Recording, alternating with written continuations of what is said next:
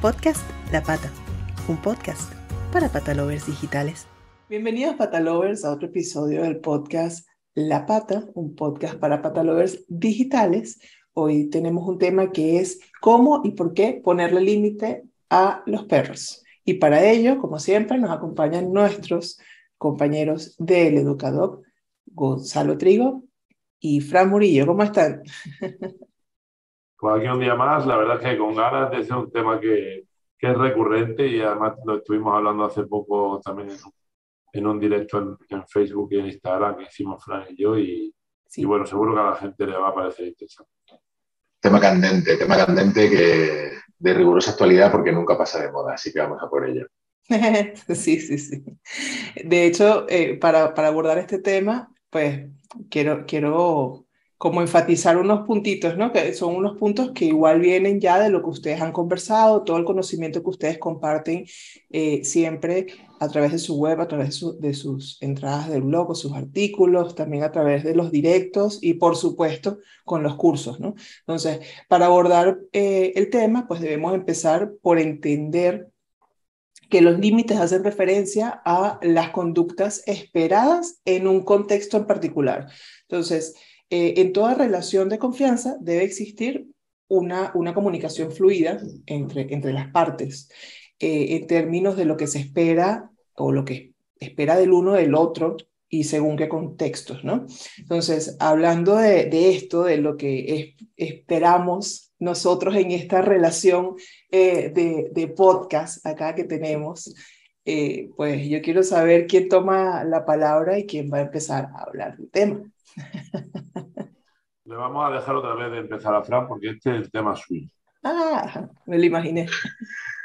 No, a ver, eh, no quiero yo aquí acaparar, pero vamos, es que este tema me apasiona bastante, ¿vale? Entonces creo que has hecho una muy buena introducción sobre, sobre el tema de los, de los límites. Vamos a, a, ir al meollo, ¿vale? Porque hay, hay muchísima introducción en este tema. Entonces vamos directamente al, al grano.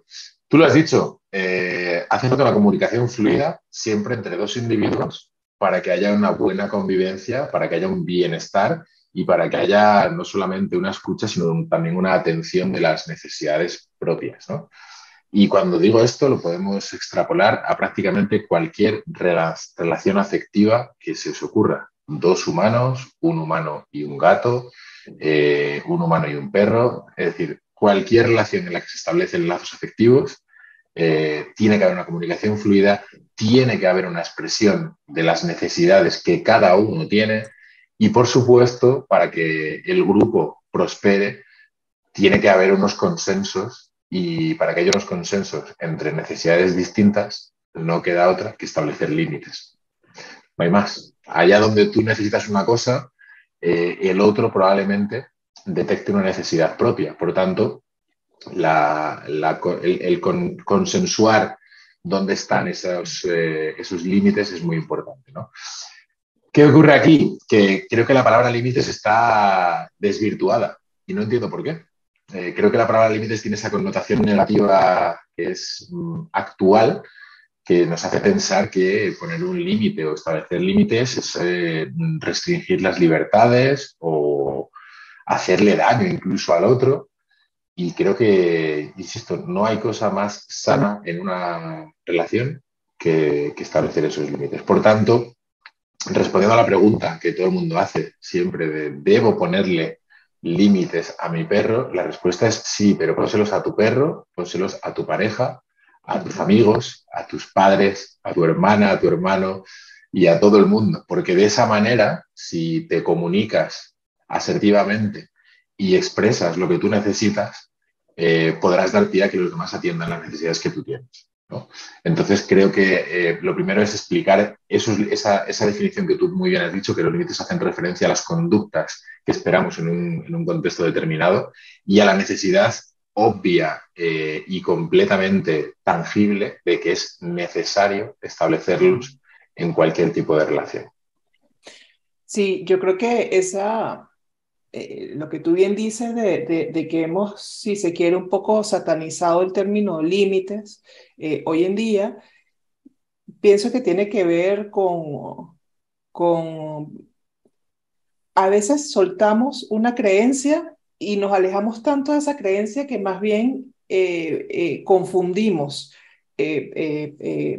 palabras que porque suenen un poco fuertes para nosotros pensamos que entonces caen en esa tendencia antigua o en esa creencia antigua. Es, no es más que, es lo que pienso, cuando soltamos la creencia y entendemos que eso de, de, ser el, el, el, alfa de la relación no existe con el perro y todo, ¿no? De lo que hemos hablado acá. Entonces pensamos que la palabra límites en esta, en esta nueva filosofía, en esta filosofía correcta de vida, pues no tiene cabida. Y sí tiene cabida, porque la palabra límites no es no es una palabra draconiana ni, ni, ni, es, ni es una palabra eh, impositiva, sino tiene que ver con convivencia, porque es hasta dónde llegas tú, hasta dónde llego yo y, y cómo es que entonces nos, nos, interactuamos ¿no? entre nosotros. Creo que es eso, es, algo sano.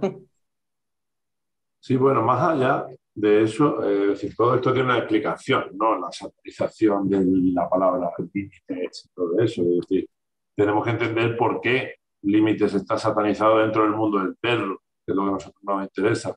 Eh, en la vida real no está satanizado. Exacto. Entre personas. límite, eh, la relación entre personas no, no, se ve como algo negativo. Pero en el mundo del perro sí. ¿Por qué? Pues es fácil de entender. ¿vale? Pues por un poco la evolución de las metodologías que ha habido a nivel educativo dentro del mundo del perro. Tenemos que entender que a nivel de metodología de adiestramiento siempre se ha partido de unas metodologías tradicionales que han sido punitivas donde se ha trabajado en base a castigos, eh, a correcciones y a correcciones físicas de alta intensidad.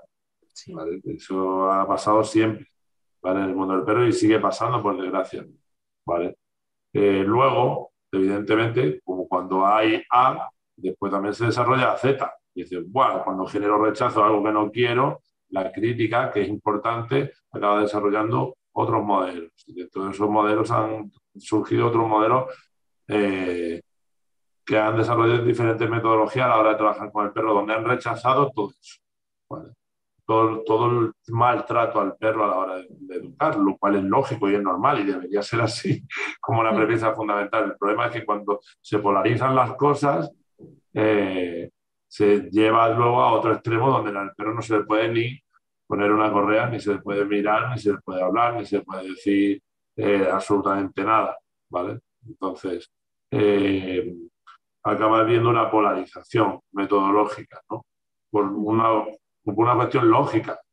por un rechazo frontal acaba generando una, una alternativa que está genial y es súper importante porque además ha demostrado que los perros, igual que las personas, con motivación, todos los individuos aprendemos muchísimo mejor, ¿vale? Que por evitación. Eh, pero claro, luego se lleva a polarización. Entonces ahí es donde entra el tema de por qué el límite en el mundo del perro se convierte en algo negativo. Pero bueno, como nosotros debemos de tener ese, esa capacidad crítica y autocrítica en nuestra vida, en cualquier ámbito, y por supuesto en el profesional, también nosotros evidentemente tenemos, sabemos que hay que, que trabajar con respeto, ¿vale? No, no, no sabemos que límites, poner límites es trabajar de manera respetuosa. Entonces no vamos a entrar a valorarnos éticamente o a tener miedo a hablar de esto, porque se ha polarizado el discurso. ¿Vale? Es absurdo. Entonces, eh, a que te esté escuchando y se sienta incómodo con lo que digo, pues sí, es absurdo. Entonces, cuando hablamos de no ser críticos, sino utilizar el sentido común y, por supuesto, querer hacer las cosas lo mejor posible, trabajando desde el respeto, aquí entra sí o sí la palabra límites, porque como tú bien has dicho, tanto Gaby como Fran, o bien habéis dicho, límites es salud. ¿Vale? Ahora, más allá de todo eso, de entender el por qué, ¿vale? Hay otra parte, que es eh, en contra de lo que se piensa, un límite no, no limita las posibilidades al perro, todo lo contrario. Es decir, no solo tiene un bienestar a nivel de convivencia, sino que ayuda al perro a abrirse a un montón de cosas nuevas. Os pongo un ejemplo. ¿Por qué? Pues por, un sencillo motivo. Si yo tengo un perro que está muy focalizado en un comportamiento de impulsividad o de reactividad, que son los principales problemas que ocupan la mayoría de los casos de la gente que necesita ayuda, lo que estamos viendo es que hay una monorrespuesta, una única eh, variable que está funcionando ahí. En el momento en que se puede poner un límite ahí, el perro es capaz de salir de este túnel, mirar fuera, una vez el perro mira fuera, se da cuenta de que tiene un montón de opciones, de posibilidades. Entonces, más que limitar, eh, lo que hace es abrir, expandir las posibilidades de, de, interacción, de comportamiento, de exploración, de elecciones. Entonces, ya no solo es que sea algo necesario para la convivencia, ya no es que sea solo algo necesario eh, para el día a día, sino que es que es necesario para tú desarrollarte ricamente y en un abanico de posibilidades lo más amplio posible que es lo que todos necesitamos, ser, tener recursos. Entonces un límite te va a ayudar a decir, uy, para de estar aquí y mira afuera. Y entonces se convierte en algo fundamental. Sí. Qué importante eso, nos proporciona recursos. es importante. Y. Mm, eh, eh, no, me escuchas? Ah, Fran es el que está. Ajá, ¿Ya estás bien?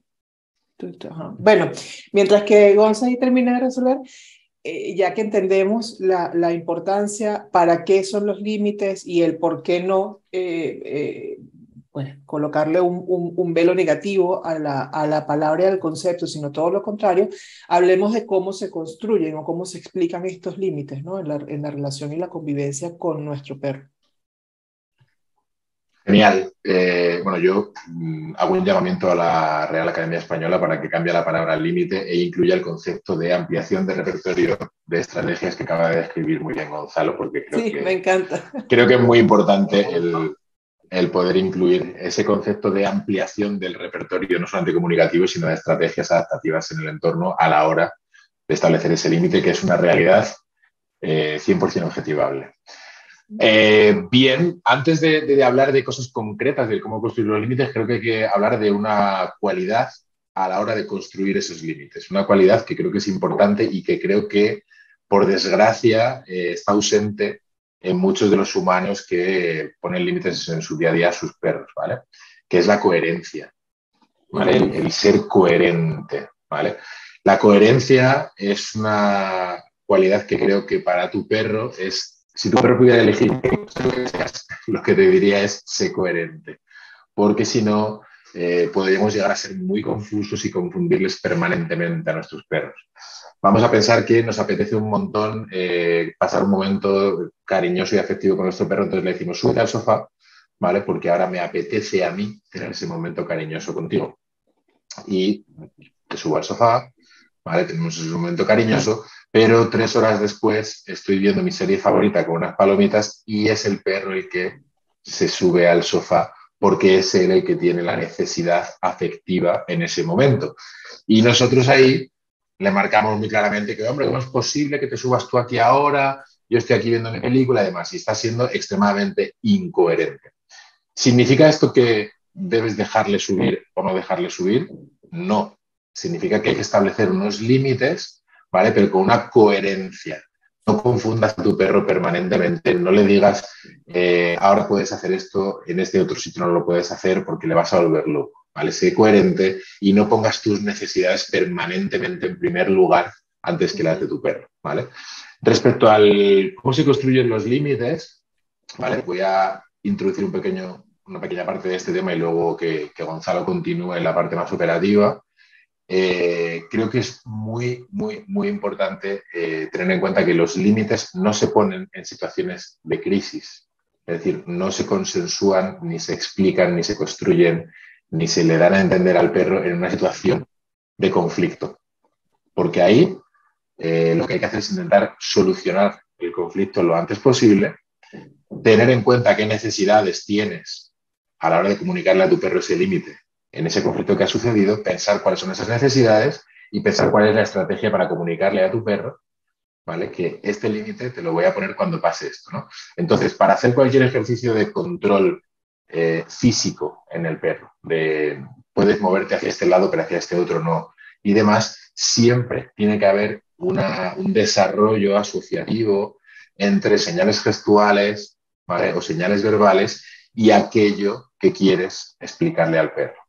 Y siempre fuera del contexto del conflicto. No podemos esperar a que llegue el conflicto para decirle al perro, no quiero que hagas esto o quiero que permanezcas en este lugar o quiero que camines de esta manera o quiero que hagas esto otro en este contexto. Por tanto, hay que desarrollar ese sistema de comunicación previo, ¿vale? que al final, eh, si, somos reduccionistas, eh, se, se, reduce a algo asociativo 100% entre nuestros gestos, nuestras palabras y aquellos comportamientos que estamos esperando en el perro. Y es importante que lo hagamos, como digo, en estos espacios en los que no hay un problema. Es decir, que nuestro perro entienda lo que le pedimos, ¿vale? Cuando no existe esa necesidad de poner el límite para que cuando llegue el momento de establecerlo en un momento de conflicto, al perro no le venga de primeras y el perro sea capaz ¿vale? de procesar la información que le estamos dando en un contexto de, de, intensidad emocional más alta, ¿vale? Y, como decía Gonzalo, taponar un poco ese comportamiento para buscar otras estrategias alternativas, ¿vale? O comprender qué es exactamente lo que le estamos diciendo. Y es muy importante entender que lejos, como decíamos, de esa negatividad de la palabra límite, esta explicación, que ahora seguramente vamos a entrar un poquito más en ello, esta explicación y este desarrollo de la construcción de los límites se hace de una forma amable, se hace de una forma rigurosa y se hace de una forma libre de miedo, libre de presión física y libre de cualquier tipo de elemento que genere confusión o miedo en el perro. ¿Vale? Lo que buscamos es todo lo contrario, buscamos quiero que entiendas que este gesto o esta palabra o esta situación concreta, ¿vale? Te quiere comunicar esto otro. Y no hay nada más positivo y beneficioso que la comunicación en sí, ¿vale? Que el mero hecho de estar tratando de enviar información al, ser vivo con el que compartes eh, vida en este caso, Por tanto, bueno, esta parte es muy importante antes de, entrar eh, en la parte más operativa. Sí, allí, allí como, hablamos de, los límites como, como variable eh, fundamental de las relaciones, hablamos de relaciones, eh, tenemos eso que, que, enfatizar siempre que las relaciones pues, más fructíferas son aquellas que se apoyan en lo positivo. Entonces, por eso también cuando hablamos de la educación canina y de la convivencia con, con los perros, pues hablamos de estos famosos refuerzos positivos y no de lo contrario, ¿no? Bueno, yo ahí quería, quería, por un lado, subrayar una cosa importante que ha dicho Fran, y por otro lado, tratar de cerrar este tema de una manera que, es importante que tengamos en cuenta, que para mí es fundamental, para que lo entendamos. Por un lado, Fran ha hablado de los procesos de carga, es decir, cómo enseñarle a un perro a lo que es un límite, ¿vale? De una manera amable y respetuosa fuera de un contexto de implementación, es decir, fuera del contexto para que el perro no falle y que al final se entienda que eso es pura comunicación, ¿vale? Y al final, eh, como hemos dicho, los límites no dejan de ser un, algo, una variable importante en cualquier relación comunicativa y en cualquier relación de convivencia. Entonces se establece como, un, como uno de los grandes eh, de los grandes pilares de la convivencia y de, la comunicación. Ahora, eh, para enseñarle a un perro que no habla nuestro mismo idioma, ellos hablan perro y nosotros hablamos humano, y dentro del humano concretamente español andaluz y español norteño, ¿vale? En el caso de Frank, ¿vale? Eh, hay que enseñarle a los perros que es lo que esperamos de él. Es decir, tenemos que crear con ellos un sistema de comunicación, un sistema de comunicación que entienda lo que nosotros decimos, porque ellos tienen una capacidad innata para entender nuestros tonos emocionales, tienen una capacidad innata para entender nuestra comunicación no verbal, pero no, no para entender nuestras palabras. Sí que pueden aprender el significado de ellas. Y como tenemos que enseñarlo, como bien dice Frank, pues eso se enseña, se enseña, como cualquier otra cosa. Pero sí que es cierto que luego esos comportamientos, esos, esos límites que puedes empezar a trabajar fuera de contexto, como dice Frank, eh, se utilizan para no tener que llegar al contexto de conflicto. Pero sí que es cierto que luego tiene que haber un momento en el que el contexto del conflicto tenga que estar para que el aprendizaje quede cerrado. ¿vale? Porque si no el perro eh, tiene que entender cuál es todo lo que sí quiero, pero cuál está claro lo que no puede pasar. Y habrá un momento en el que habrá que ponerlo en ese contexto. O muchas veces no, porque hay muchos perros que lo entienden muy bien, pero hay muchos perros que no lo entienden muy bien y te van a dar ese problema en el contexto real, en la implementación, y van a fallar o van a, van a pasar un, un límite que, que, tú has dejado claro que no puede ser. ¿vale? Y ahí es donde entra el trabajo en la implementación muchas veces y el impacto que eso puede llegar a generar sobre el perro. ¿vale? Y aquí es donde eh, quiero que nos paremos. Es decir, si yo a la hora, yo a la hora de ponerle un límite al perro en un contexto de implementación, tengo que observar tres variantes. Es decir, tengo que ver qué ocurre sobre el perro. Si yo pongo un límite, lo primero que tiene que pasar es que tiene algún impacto emocional. Si no hay un impacto emocional, lo que yo te estoy diciendo a ti no te está afectando en absoluto y por lo tanto te da igual lo que a mí, el límite que yo te he puesto. Si, si el límite tú lo estás sobrepasando, te tienes que sentir mal porque yo te lo he dejado claro, porque para mí es importante. Es decir, ay, no, perdona. No, perdona, no. Ni perdón ni hostias. ¿Sabes? Eh, yo te he dejado claro que esto es un límite y que para mí es importante que sea así. Es decir, yo qué sé, con tu pareja. ¿no? Imagínate, tú, tu pareja, tienes claro que eh, no quieres, mm, que para ti es importante X. Entonces tu pareja pasa el límite y después dice, ay, sí, sí, perdona. No, perdona, no, es que a mí esto me ha molestado mucho y yo te lo he dicho antes. Y tú has aceptado este acuerdo. Entonces es importante que a tu pareja le afecte, porque si no, porque si no, ¿qué sentido tiene? Es decir, esto tiene que tener un impacto emocional en el perro. Y ese impacto emocional, que es obligatorio, si no, no, se, no es un límite, simplemente es algo que está por ahí y voy a ver cuándo me lo salto y no te das cuenta, ¿vale? Rotundamente, ¿vale? Eh, puede pasar, puede causar tres problemas, o sea, tres problemas, tres respuestas en el perro.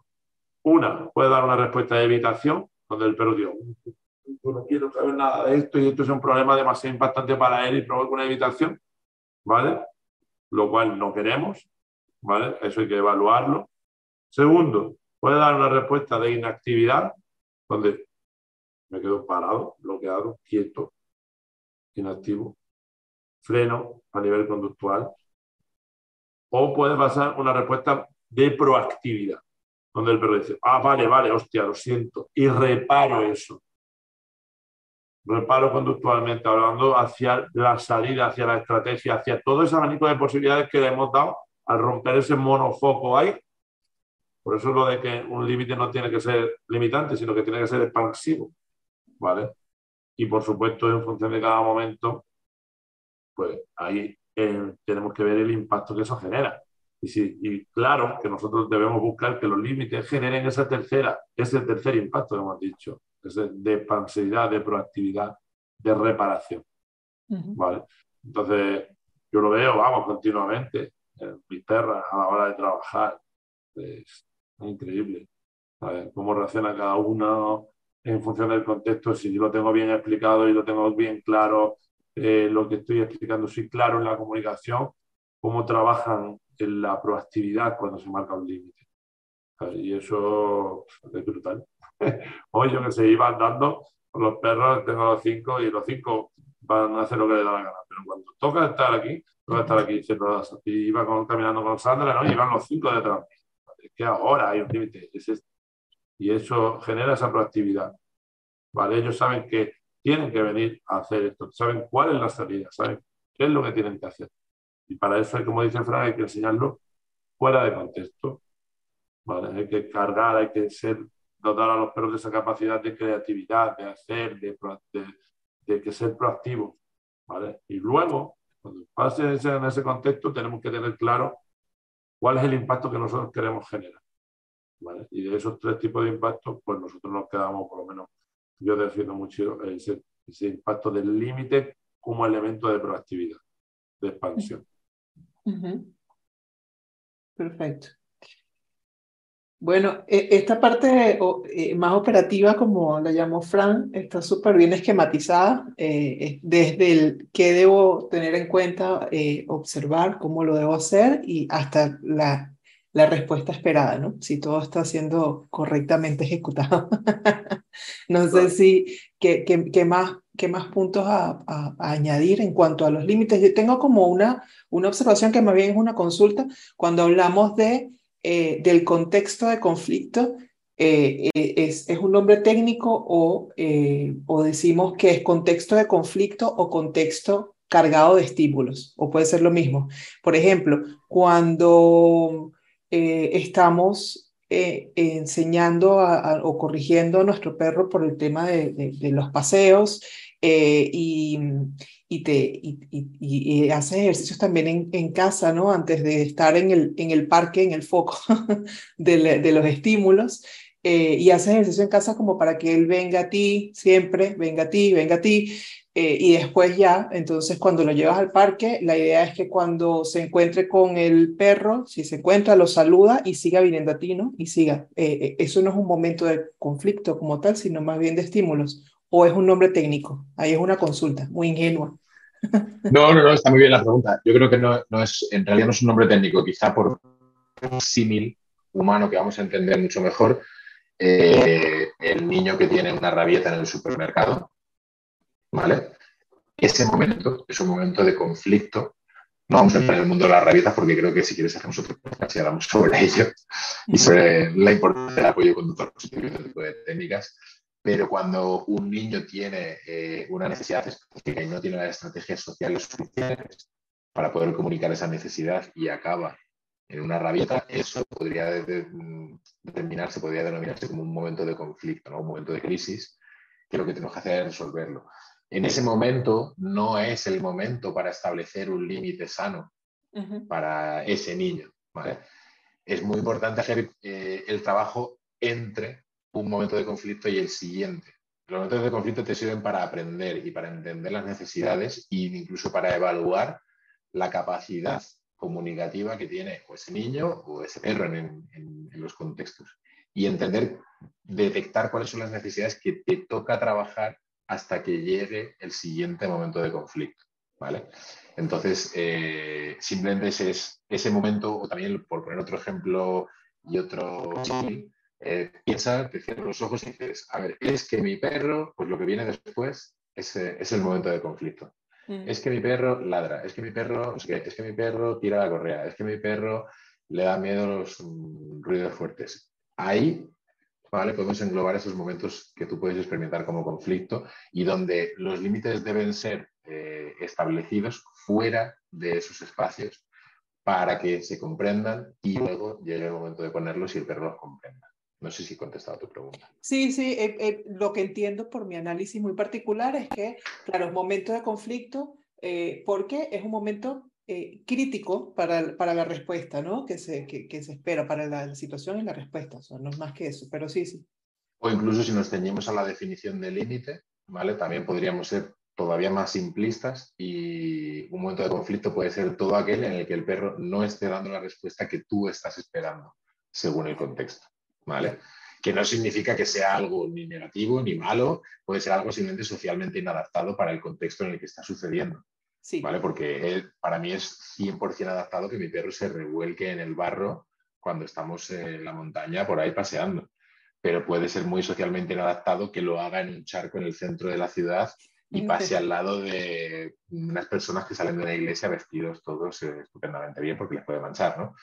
Al final es el mismo comportamiento, es el contexto el que está cambiando y la coherencia que será por su ausencia. Por eso es importante el, el establecer límites con tu perro y que tu perro comprenda esos límites, ¿no? Sí, sí, súper claro, súper bien respondido. A ver, ¿quieren agregar algo más para ir cerrando ya el, tema? Yo voy a poner una frase, voy a poner una frase y le dejo el cierre, el cierre a Gonzalo, que me encanta esta frase que es atreverse a establecer límites, se trata de tener valor, de amarnos a nosotros mismos, incluso cuando corremos el riesgo de decepcionar a otros. Mm, pero eso estaba para el cierre que ya, ya y decir Chau. ¿Por qué lo ah, vale. me, me, he adelantado, me he adelantado, perdón. Ah, perdón. Es que me, me, gusta tanto esta frase Está brutal. lo siento. Está brutal. No hay nada más que agregar. Gracias, Fran. Gracias a todos los que nos estáis escuchando. Gracias, Sí, ¿no? Ya, ya, me quedé, ahorita todo el día voy a vivirlo en color rosa después de esa frase.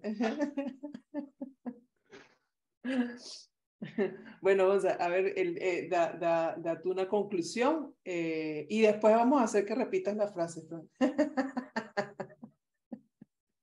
eh, no hay mucho más que decir, yo creo que está un poco todo dicho. a mí me gusta, si quieres, puedo hacer un recorrido por donde hemos hablado, vamos a hablar para tratar de guiar a la gente hasta el final modo conclusión. Sí, yo he ido tomando notas aquí también. Y, y nos despedimos. Bueno, en primer lugar, tener en cuenta que el límite es un límite que es comunicativo, no es físico, no está relacionado con el dolor, la agresión, el daño, ¿vale? En segundo lugar, entender que la demonización del límite en el mundo del perro viene de la polarización metodológica que ha existido a lo largo del desarrollo evolutivo de las metodologías de educación canina eh, pero que está claro que si es algo bueno para nosotros en nuestra vida real, en nuestra vida humano-humano, eh, también es bueno en cualquier relación, sea más allá de humano-humano, humano-perro, y que tenemos que utilizar el sentido común. Que a la hora de trabajar sobre cómo, cómo crear esos límites, ya que los perros no hablan nuestro idioma, eh, podemos construir estrategias que le ayuden a entender el concepto fuera de contexto, ¿vale? Para que el perro realmente aprenda lo que esperamos de él de una manera sana y sin una situación de conflicto, ¿vale? Y que luego cuando tengamos que llevar eso a la implementación tenemos que tener en cuenta qué tipo de impacto emocional genera en él. Que debe generar un impacto emocional, sí, ¿vale? Pero qué tipo de impacto emocional en él. Si es un, un impacto de evitación, si es un impacto de inactividad o si es un impacto de proactividad o expansivo. ¿no? Y que nosotros defendemos que debería de ser ese, ese tipo de impacto reparador y, proactivo y que por supuesto eso se puede llevar a cualquier ámbito en la convivencia, tanto en el trabajo deportivo que vayamos a utilizar como en cualquier ámbito de trabajo del día a día o de paseo, de convivencia o a la hora de relacionarse con, con otros individuos. Ese sería un poco el recorrido que hemos ido marcando y, y espero que les haya servido a la, a la gente que lo escucha. Sí, eh, a, mí, a, mí, me gustó mucho y que es como en mi cierre, eh, esa, esa gran enseñanza que, que, nos has dado, bueno, que nos han dado los dos, que, de que hablan de muy contrario a lo que se tiene de percepción de límites, pues límites más bien amplía los recursos, en el caso de, de, la educación canina, de la convivencia con nuestros perros, eh, y hablamos de una ampliación del repertorio de las estrategias adaptativas al cambio. Eso me encantó. Eh, eso, eso por mi parte. Y ahora, como lo prometió es deuda, sí, el señor Frank va a repetir su hermosa frase y con esa gran conclusión vamos a cerrar este episodio. Por favor, que esto no sirva de precedente, no lo hagamos nunca más, ¿vale? vamos vamos a, a por la frase. Atreverse a establecer límites se trata de tener valor de amarnos a nosotros incluso cuando corremos el riesgo de decepcionar a otros. Eso es. Llévatelo. Se va este episodio. Gracias. Chao. Podcast La Pata. Un podcast para patalovers digitales.